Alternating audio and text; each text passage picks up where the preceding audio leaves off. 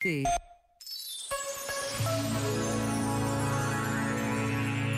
Escreveu Dom Gianfranco Razzi.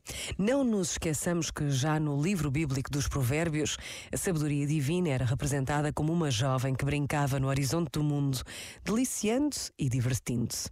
É sugestivo este apelo a reencontrar a capacidade de sorrir e o gosto da serenidade como dons divinos. Nas pequenas coisas pode aninhar-se uma centelha de felicidade superior a certos prazeres freneticamente perseguidos.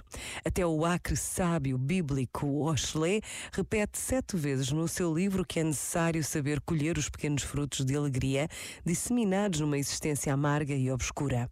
Deus espera-nos, por isso, não tanto nas grandiosas epifanias de luz, mas no jogo quieto e sereno de uma criança, ou seja, na simplicidade, na pureza, no dia a dia. Um Deus que sorri e se alegra de modo límpido e normal. Este momento está disponível em podcast no site e na app.